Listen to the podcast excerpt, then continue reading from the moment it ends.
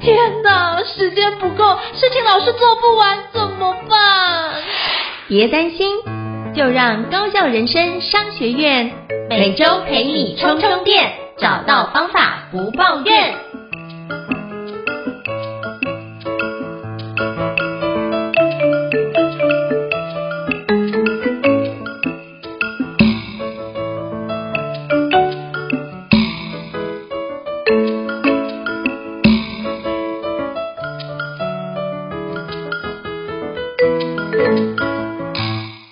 欢迎大家来到高校人生商学院，我是赵英成，我是电脑玩物的站长伊瑟。许多人想达成的梦想很多，而人生苦短，如果用相对高效的方式进行，进而让人生丰富精彩？高效人生商学院与你一起前进。想要请教伊瑟老师，我们今天想要聊什么样的主题呢？我们也要再来聊聊呢，其实也蛮多听众很好奇的一个问题，就是。我自己呢，写很多篇文章，之前也聊了很多这种写作的技巧。应成老师写了很多本畅销书。那我们两个在大多数人的印象当中，可能都是很喜欢阅读、很喜欢学习，然后常常在研究很多新的方法、新的工具的人。那所以这一集我们或许可以来聊聊看，我跟应成老师平常是如何用什么样的方法建构并累积自己的这个知识体系。嗯。我觉得这个主题很多人都需要，特别是我觉得在身为培训师的时候，这件事情就是每天的日常工作，都会必须把这件事做累积。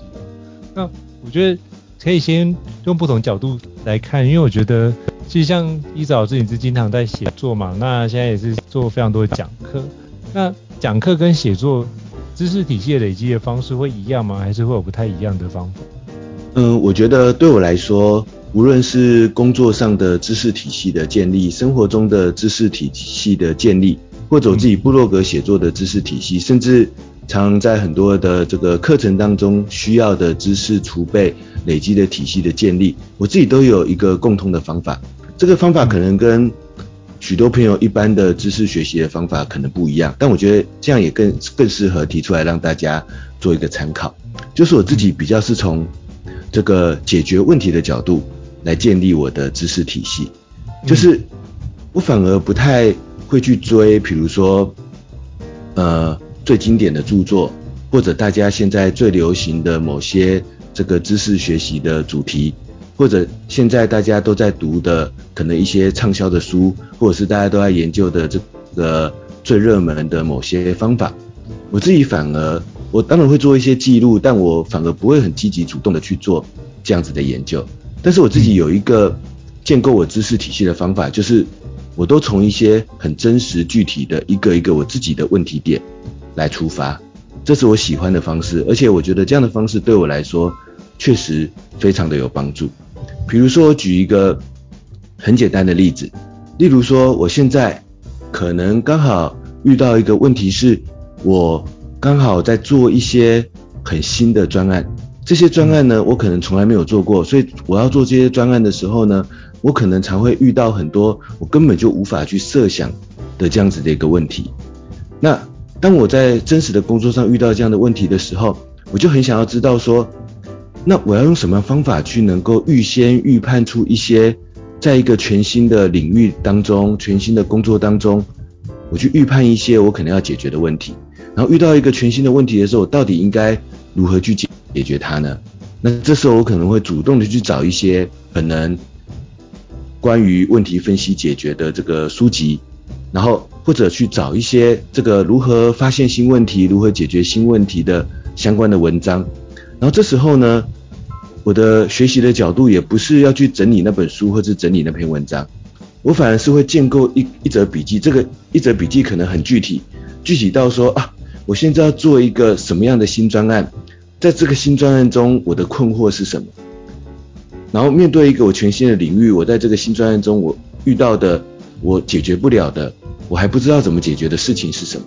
然后这时候呢，在我找那些书、找那些文章来读的时候，我不是整理那本书或整理那篇文章，我是把我看到的重点整理回我刚才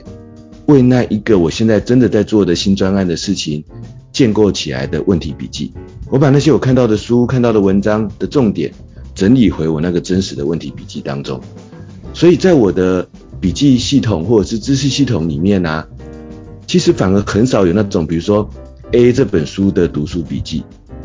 或者是某一种，比如说卡片和笔记法，或者是某一个什么样的很热门的知识主题的它的一个知识体系的整理的架构，在我的笔记系统里面反而不太有这种东西，但是反而有很多我自己在可能哦，这是我面对很多不同类型的专案的。一个一个问题解决过程的笔记，这是我的生活、我自己的兴趣，或者是我的育儿、我的家庭、我的人生的管理的一个一个问题笔记，它的问题解决流程，这是我自己去建构我的知识体系的方式，就是我可能会把它定义为是一种问题式的阅读、问题式的学习，然后这个问题从我自己真实的问题出发，如果这这个问题在我的人生当中还未发生。我不会刻意要去找一个很热门的书，大家都在读，我就要找来读。那这是我自己去建构知识体系的方式。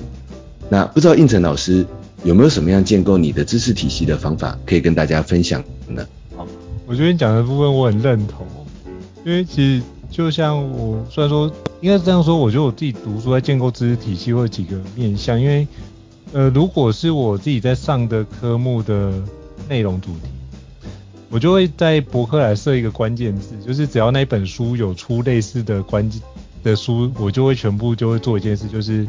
全买嘛。那全买当然就是阅读，就是我把我的领域在深耕这个区块。那这个部分是我自己会做的第一种，就是知识体系的建构。因为我觉得，诶，很多的经验值可能没有，比如说前辈们的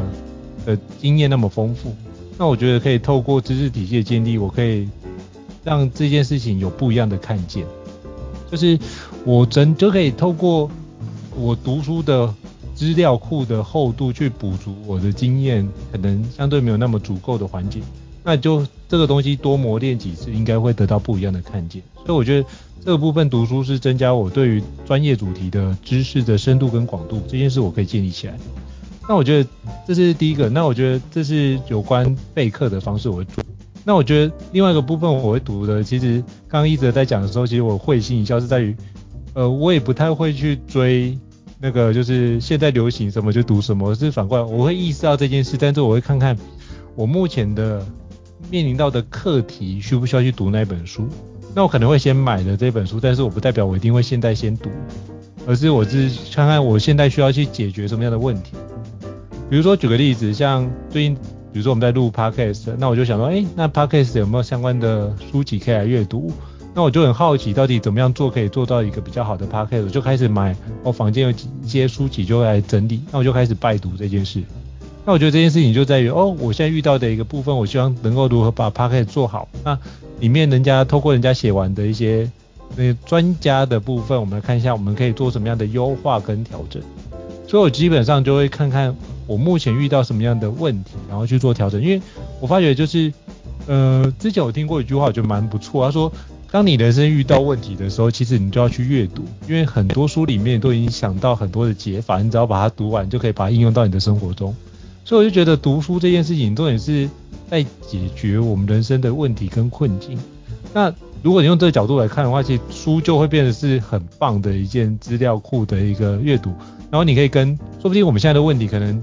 一两百年前的哲学家或是相关的专家都已经做完这件事情了，就我们现在又重新发明有轮子，就自己一定要靠自己，那就会觉得好像有点可惜。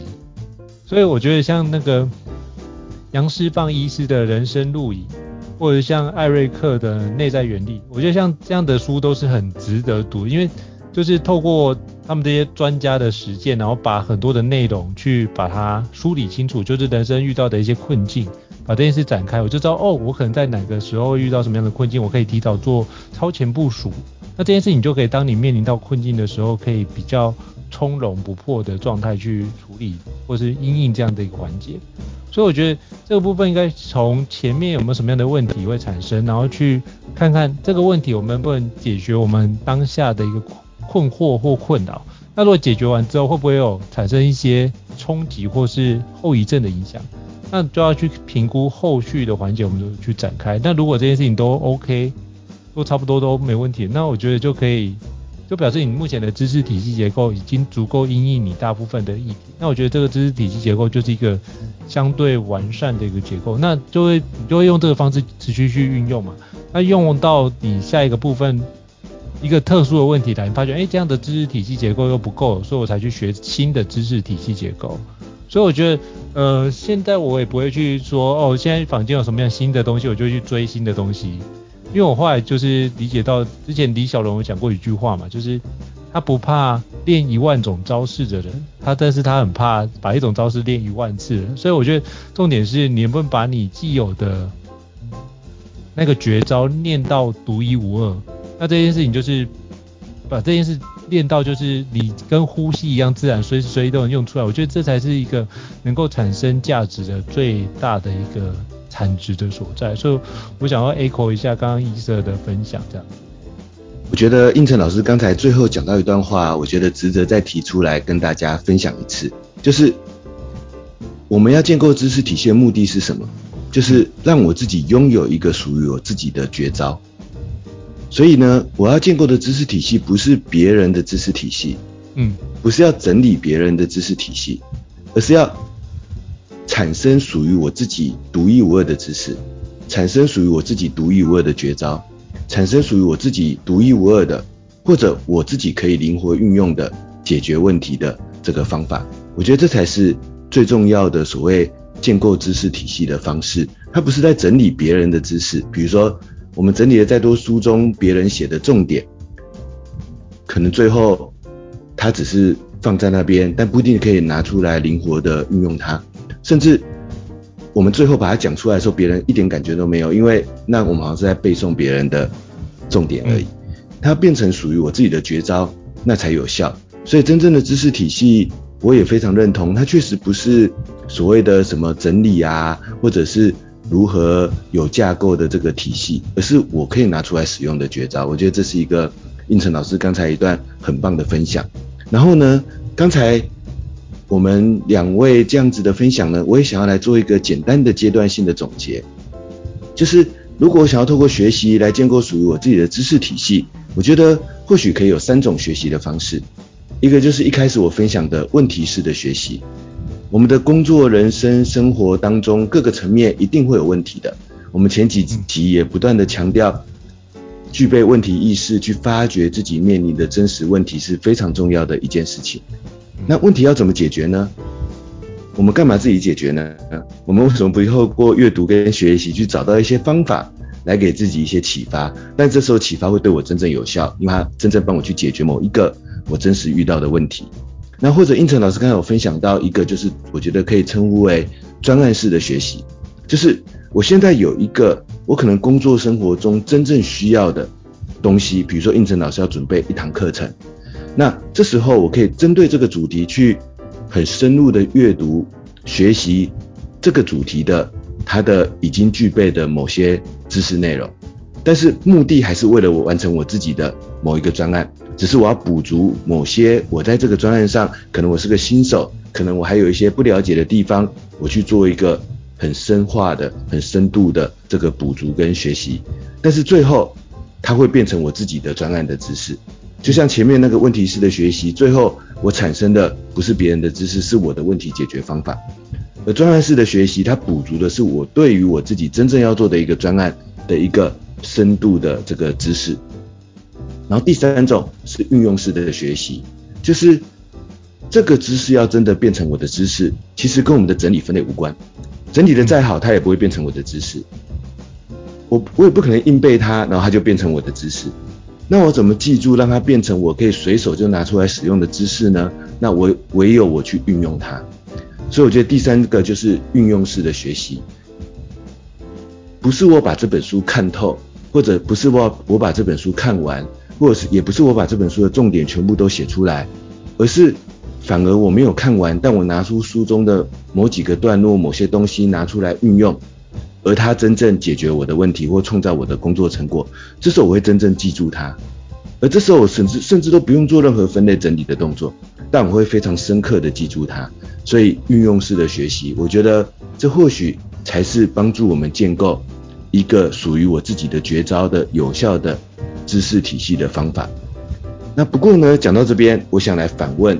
应成老师一个问题，嗯，就是我相信有些读者讲到这边，可能心中也会有一个疑惑，就是那如果我真的都从自己出出发来阅读跟学习，会不会不小心漏掉什么很重要的知识跟资料，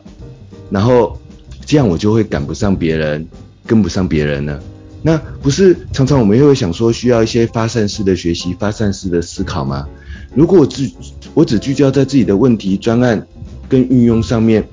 会不会反而我没办法进行很多创意的思考，没办法进行很多，或者没办法产生更多的灵感呢？会不会可能有这样的问题呢？或者如果有这样的问题，可能要怎么解决呢？不知道应成老师对这类的问题有没有什么样的想法或者是做法？我觉得你问到一个非常有趣而且关键的议题，在于就是应该说，如果我们经常都在看同一个领域的东西，那个想法会不会被固化？所以我基本上会做一件事，就是我会去看我几个就是重度阅读的好朋友们，他们目前在看什么书，那我就会。去，就我就会给自己一些规范，就是比如说这个月我可能自己平常看的书有哪些，然后可能比如说自己有兴趣的畅销书的领域有哪些，我一定会挑一本到两本是我非常不擅长的领域，比如说人文传记的领域，那我就会去看我的好朋友们他们在看什么样的书，我就好他的书推荐这本。比如说华北船王，好，那华北船王是什么？我不认识这个人，那我就去看华北船王传记，就透过这样子去增加我的阅读的扩散性。那比如说像我比较少去看创新的内容哈，比如说好朋友推荐克里斯汀森教授，我就去阅读克里斯汀教授的书，然后就把他的所有书一次系统化的去拜读完，从创新的两难啊，创新的用途理论等等等。那我就用特别这样的方式去拓展我的。就是跨跨领域的阅读，那我觉得这件事情有个好处在于，有很多的想法会比较不受局限，也会让自己的状态比较柔软一点。那有时候你会发觉，其实读到最后，你会发现，哎，有些概念很相近。所以其实我觉得你把一个领域读得很深刻之后，你发现，哎，原来这个东西可以用在这个地方，原来是可以这样用。你就会有一种所谓的“一理通万理通”的一种状态，就是你把这东西读懂了，那这件事情你就会觉得，哦，原来都是可以用一样的方式在处理这个环节。比如说像我自己在评估相关的一个知识体系，我觉得就是三个字的原则，叫做 EAT 原则，是我自己后来理清楚的一个概念，叫 EAT 原则。那什么叫 EAT 原则？就是第一个 E 是什么？这个知识体系里面有什么样的 element，就有什么样的元素存在。比如说，我们知道时间管理一定会遇到，通常这是第一个人时间管理不好，所以一定会有怎么样把事情乱糟糟，可能会漏事情，所以他可能第一个要先把事件给收集起来，他哪些事情要做，一定会先收集起来，有个收件夹。那这收件夹就可以变成是代办清单，那可以用 GTD 的方式，或者是那个时间管理矩阵帮他做个分类。那就要看你用哪一套的逻辑系统。那再来是什么？时间。是什么？他一定要理清，或者时间管理是什么？那如果透过时间管理，对我们来说有什么样效用？这是一个。再就是，那怎么分类时间的代办清单是一件事。再是，我们如果有比如说四 D 的原则啊，或者是可能在时间管理里面有什么样的一些书籍啊，什么样的影片啊，比如说 Stephen Covey 的那个装石头的影片啊，那你怎么去确认那是你的大事小事？那这件事情一定有这个知识体系领域的一个基本的元素。那如果你可以这样看，就是比如说，我就有一个知识领域我不懂，我就找一一堆这个知识领域的书来看。那我就比如说从把一本一本慢慢 K 嘛，K 完之后你 K 个十本，如果十本都讲到同一个东西，那代表什么？那个东西就是这个领域你不可回避的东西，就是特别重要的环节，那你就一定要去念这件事情。那你就知道这就是这个领域的知识骨架，它的元素的存在。那这就是你大的 element，所以你可以读几本，或是读大概一二十篇文章，你就可以掌握那个基本的元素在在哪边。然后第二个是什么？A 是什么叫 alignment？你可以把这元素之间的关系找出来，我觉得这很重要，就是他们之间的关系到底是怎么样。通常一定要先做好那个，一定会先有漏事情，然后先把所有事情先收集起来，才会进到时间管理矩阵的环节。所以你就知道它的先后顺序是怎么样，你就把它关系做个定调。那这基基本上从时间序列的环节就会把这个关系定掉。那所以定掉之后，你就知道哦，这因果关系怎么来？因为 A 所以造成 B 的一个情况，你就很清楚。那这很清楚之后，其实就是这个知识体系结构，就是这个领域的逻辑就长这个样子，你就知道说哦，这个部分就要去从这部分展开。所以现在很多人在讲，比如说像 NFT 或其他的环节，都离不开区块链这件事情。所以你一定要先把区块链这件事情搞清楚，什么叫区块链，才会去理解它后面的应用，才不会本末倒置。那区块链就要去看前面的部分叫什么？叫人工智慧，你就要把前面的东西再补足。所以这个东西就是一环扣一环的环节。所以这部分就是你透过一个知识体系的理解它的关系，你就会知道说，哦，我可能前面的东西不足，我再去补前面的内容。那做 T 叫什么？就所谓的变变化，就是这些事情我们可能会有一些变化型出现，因为每个人的遇到的情况不会那么的完美，所以你可以把你的知识体系解构。跟重新建构之后，你会发觉，哎，我可不可以在实际的生活中直接应用？那你就会透过你的应用去找出来，这个原则是这样，可是实际我的工作可能会出现自己的变化型或自己的变体，甚至自己演化出自己的版本。我觉得这件事情是透过这样方式，你去做出跟人家做出区隔，就像。伊瑟老师，你的时间管理也一定跟原来 GTD 的方式，或是 Stephen Covey 的时间管理会很不一样，因为那是我们透过实践的方式去发掘，哎，这样的话，或是根据我们的文化、生活民情的方式做一些调整，去做出来的不一样的结果。所以我觉得我自己知识体系就这三个字，就 EAT 原则。那基本上什么？EAT 英文叫做 Eat，就是吃嘛。所以这对我来说就是如何吃掉这个知识。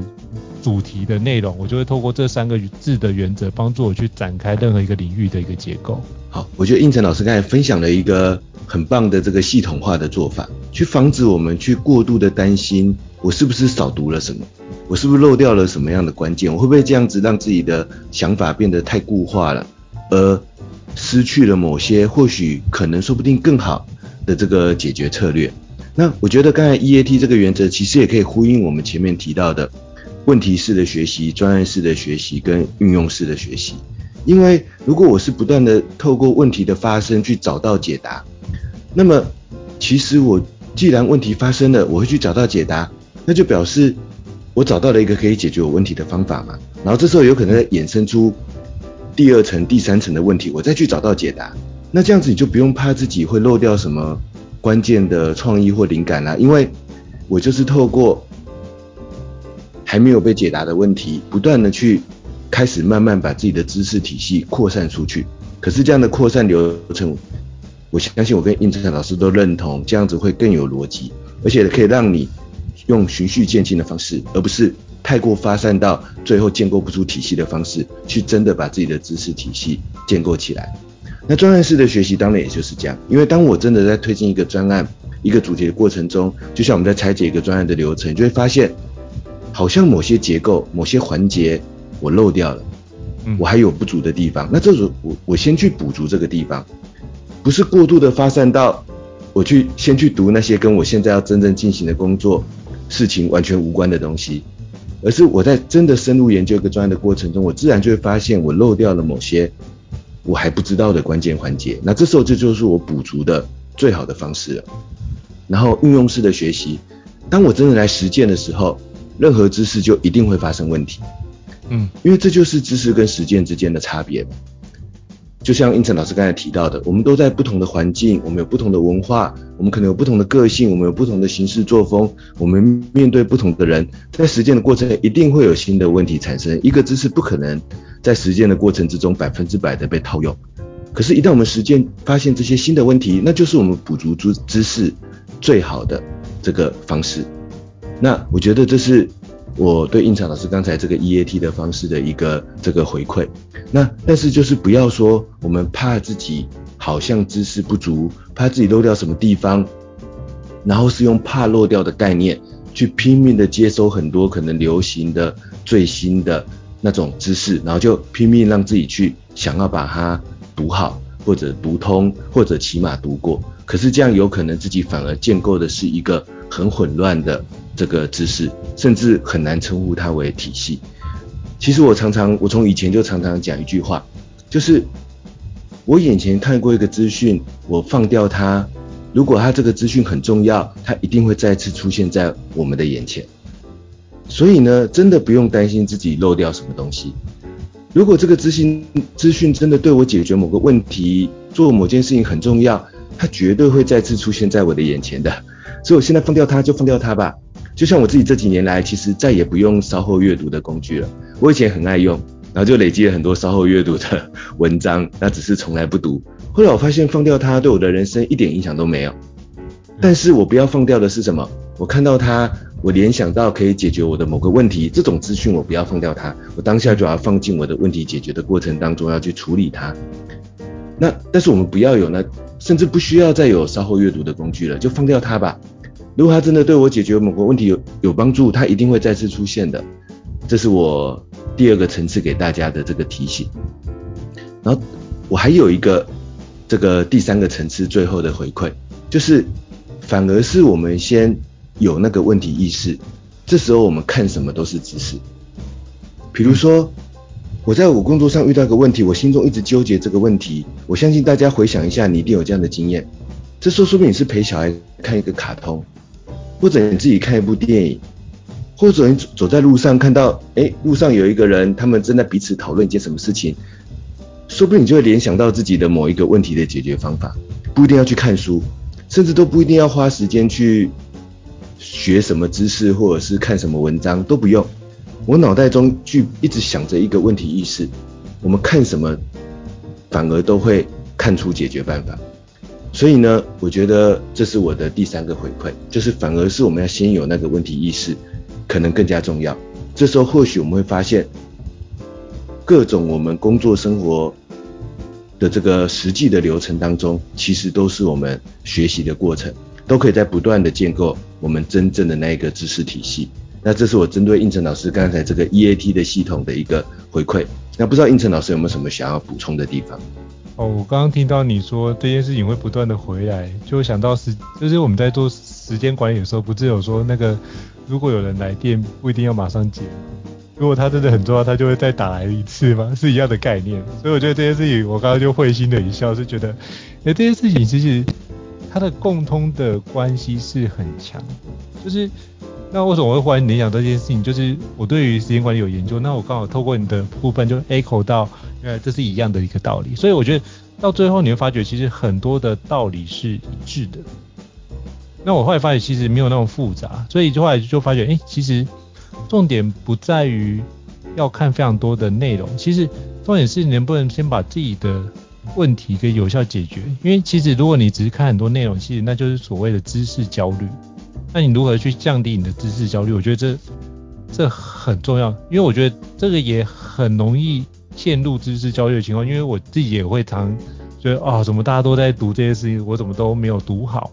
那我觉得也会有知识焦虑。可是当我遇到这件事情，我就会提醒自己，就是。那是他，我是我，我我自己的读书的节奏，所以我必须抓回来我自己身上。我觉得这很重要，就是没有读就随随缘，没关系。那就是我目前有其他的议题要处理，我先把我目前的议题给处理好，那也很好。所以我觉得我会用不同的角度来去看待这件事情，就是就算没有做也很好。那重点是我如果做，那很好更好啊。那如果没做也无妨。可重点是我没有把自己的目前遇到的议题用很认真的方式想要解决这件事情。如果真的很认真想要解决这件事情，你会发觉你就会开始找这个相关的议题去做相关的一个梳理。那这个部分是你真的想要解决这件事情才会去认真，而不是呃要证明给别人看说哦我有看书，我是一个喜欢看书的人，那我看书就要非常的悠闲自在。那我通常是遇到这种状况都发现，哎。那个看书不是为了看书，那看书是为了生活品味的话，那这样的阅读的状态通常也会，只要人家称赞你是有品味的哦，这个部分他就觉得他达到这个效果，他就不会继续往下去展开这个书的内容到底对他有什么样的实际的收获。所以我觉得你阅读的目的这件事情，你还是要想一下，就是你读书的目的是为了要让人家感觉。你你是一个有文化的人，还是你读书目的是要解决你生活中的议题？我觉得这是会完全做出不一样的一个形式风格，跟读书不一样的书。那你会有些人会觉得啊，我们读了这么多都是非常解决自己问题，可能会太过功利，或者是太过务实，会觉得啊这件事情比较没有一些情怀或是一些在里面。那我觉得其实这件事情你可以同时搭配，比如说像我就会读工作的内容的书，可能读七成到八成，那剩下两成我可以读一些，比如说哲学的书，或读一些比如说呃其他类型的跨领域的书。那我觉得对我来说是个调剂。那这件事情你用不同的角度去看，当然你可以读闲书的方式，那读闲书的方式，我觉得你就完全把知识体系这件事给放掉，因为在于我觉得。你就是在 enjoy 那个阅读的环节，那为什么要把自己框在知识体系这件事情范围之内？我就觉得那会让你自己变得很受苦。就是我觉得这件事情就是，呃，如果你觉得学习对你来说是要建立知识体系，那那件事情就是你要把它效率化的方式要做得很好。那如果不是要为了要效率化，或是让你的工作有解决问题，那我觉得你怎么念，我觉得都是一件很好的事。那就是休闲活动。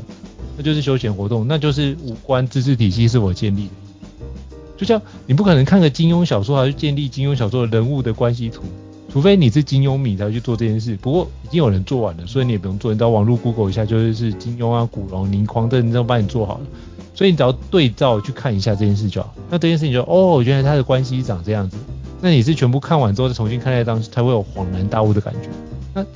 这样对我来说已经够了。那重点是。我看这件事情就是我开心就好，也没有解决到我什么人生的问题啊。我只觉得这件事情我我喜欢，好，那这件事情就是我就是喜欢阅读这件事，那就好啦。那我觉得不要太过纠结那个环节，那你就休闲就休闲。那如果真的要解决问题，你就聚焦在把你的问题好好的想清楚，然后透过阅读或透过请教他人的方式把那问题给解决掉。我觉得这样就可以比较不会让自己呈现在一个知识焦虑的状态，然后不知道说我该学什么样的内容，或者是哪些内容，我就觉得别人做了我没做，有一种知识落差的一个感觉。我觉得这样感觉会降低蛮多的。我觉得应成老师刚才这段的补充啊，真的非常重要。就是我们讲了一大段，那不是告诉大家说这个方法就是大家一定要使用的方法。那从时间管理的角度，我们还是要回推我真正的目标到底是什么？而阅读、学习、看文章这些只是达成目标的各种不同的手段之一。那所以，如果我的目标是建构我的知识体系，那可能我们今天的分享是我们建议你的方法。但有可能我的目标就是放松啊，我的目标就是想要这个休闲啊，我的目标就是希望自己能够有。一个很这个让自己很开心的这个时间，然后这时候我用阅读来达成这个目标，那阅读是其中一个手段，那这时候我们就反而不用想太多，或者有其他的这个技巧，那所以呢，我觉得这是我们必须要去厘清的这个一个关键点。那我觉得应成老师这样子的补充呢，也让我觉得我想要再多做一个补充，就是我刚才前面有提到说，这个我们应该不要用稍后阅读的工具，可是我想说啊，这个手段。可能有点太激烈了，有时候呢，我们还是会看到那种我很想读啊，那意思说不行，他不是解决我的问题，我不能留下来，我要放过他。那我们会觉得反而压力很大。那其实胤丞老师刚才也有回馈嘛，就是说我看到别人都在读的书，那我现在其实还没意识到这本书到底要解决我什么事情。但是胤丞老师说我他会先买下来，但不一定会看它。然后我觉得，诶，这其实也是一种解套的方法，就是那我或许我就在我的笔记中设定一个记事本。设立一个分类啊，或者真的用一个稍后阅读工具，哪些我看到觉得好想读，好像不错，怎么大家都在推荐他的文章，先留下来。但是呢，我不要去读它，然后甚至就让它放着烂掉，而不是放着烂掉，就是放着，然后先不要理它，然后过一段时间累积了很多，再把一些比如说超过一个月以上的删掉。那但是呢，它留着，这时候有几个效果。第一个，我的心理压力减轻了。就是虽然我还没读，但是因为大家都在读，那我起码先把它留下来了嘛。那还是可以做这个步骤的，这像看起来我觉得比较符合人性。然后第二个效果就是说，嗯，说不定有时候我会想要读它，因为有时候可能未来某一天我意识到某个问题，这时候想到啊，对对对，之前确实可能有一本书有一个文章大家推荐过，或许现在可以来解决我某个问题，我可以把它找出来读，因为我当时有留下来。那说不定我们可以。用这样的方式来做一个解套，但是呢，同样的，所以这时候这种稍后阅读的工具跟方法，我不是要把它消化完成。在这个分类里面，我的目的不是要把它消化完成，甚至我根本都不用排时间去读它，但是我只是备而不用。那或许有一天我会把它拿出来用，但没用，对我来来讲，可能也不一定有真正的影响，因为我真正的问题专案还是在解决的过程当中。那这是呢，我对于运成老师刚才那一段分享的一个这个补充。那希望我们今天这样的分享，会对大家去建构、累积自己的知识体系，有一个更轻松、更有效的。这个解决办法，嗯，我觉得医生真的超会整理，而且 A 口的 A 口非常非常好，所以我觉得这件事情就是，如果你是读闲书就自在读，也不要有管这件事，反正就是好好研究你那段时光。那如果你真的要读，嗯，比较工作性质的内容，那就是用有效的方式去建构这件事情，让自己成为那领域的专家，工作表现就会更好。我觉得这个 on 跟 off 的状态，你可以自己做切换，但是。千万有一件事情要提醒大家，就是不要让自己呈现在很慌乱的状态。我觉得这件事很重要，就是当你一慌乱的时候，你做什么事情都会是只是为了要消除那个慌乱，但是那个消除慌乱，常常那个做出来的成果通常也是一个慌乱的状态，所以它也不是一个完整知识体系，所以可能比较像是用沙子堆起来的城堡的状态，然后很容易一下就垮掉。所以我觉得还是要。稳稳扎扎实实把一些东西内容去展开，会对各位比较好。那我觉得这个部分呢、至于书适不适合你阅读，我觉得要看一件事，就是你的底层逻辑或是背景知识有多少。因为很多人都是去追那种非常非常知名的书，比如说很多管理学大师出的书，很多就去看啊。就我问的我朋友，你看完之后什么感觉？他说，嗯，我通常看到第二章就看不下去了，就不知道他在写什么。哦，那可能有翻译的问题，或者是可能是他就是看不懂里面内容。那为什么看不懂？是因为他可能需要前几本的知识的体系结构，就才能够进进入这本书的状态。所以当你看不懂，真的不要气馁，因为就是表示你的程度不足阅读这件事。那我觉得这件事情不是你的问题哦，而是就刚好遇到这件事情不懂而已。那我觉得应该反过头来去看，那这个领域有没有比较入门的书可以去看？比如说你就可以问。像我这时候我就会问一下我好朋友，比如说某些领域我不懂，就会请他推荐有没有什么样的入门书。比如说像我觉得科普书就是一个好入门书，我先理解它的概念是什么，然后透过这个概念之后再有堆起来之后，我再去看，哎，我有没有多看懂一点点？如果多看懂一点点，就表示什么？哦，我这个东西有开始累积一些状况，那就表示我可以开始比较读深一点点的东西。所以我觉得这件事情是。同一个领域的书，有时候你翻到第一本刚好是最难的一本，我建议你会先把它放回去，然后先去挑一本你比较好入手、看起来比较好轻松的时候，慢慢去堆叠这件事情。那等你这个领域堆叠了十本、二十本的书籍的阅读量，大概你大概有个概念，会有个感觉，觉得哎这件事情是重点，那个东西是重点，或哪些东西是怎么样的补充，你就会展开这件事的理解。那你会比较清楚知道这个范畴在哪个环节，那我觉得这样你比较不容易在阅读的里面迷失，而你比较好去归纳出来这个知识体系跟那个知识体系是同一件事情。不然的话，你会发觉每一本书的用字遣词都不太一样，你可能光专有名词这件事情就搞混。可是发现同样一个字可能会有两种的讲法，比如说像 mind mapping 在内地翻成思维导图，在现在我们大部分都用的是心智图法，好，那你光这件事的理解可能就会不一样了。那或者是我们用专案，内地用项目，好，这些事情你再看项目管理跟专案管理就会不一样。那其实在讲同一件事情，你会觉得哎、好像很像，可为什么这些整合不起来？所以你可能会因为不同本书的翻译不一样，你可能要去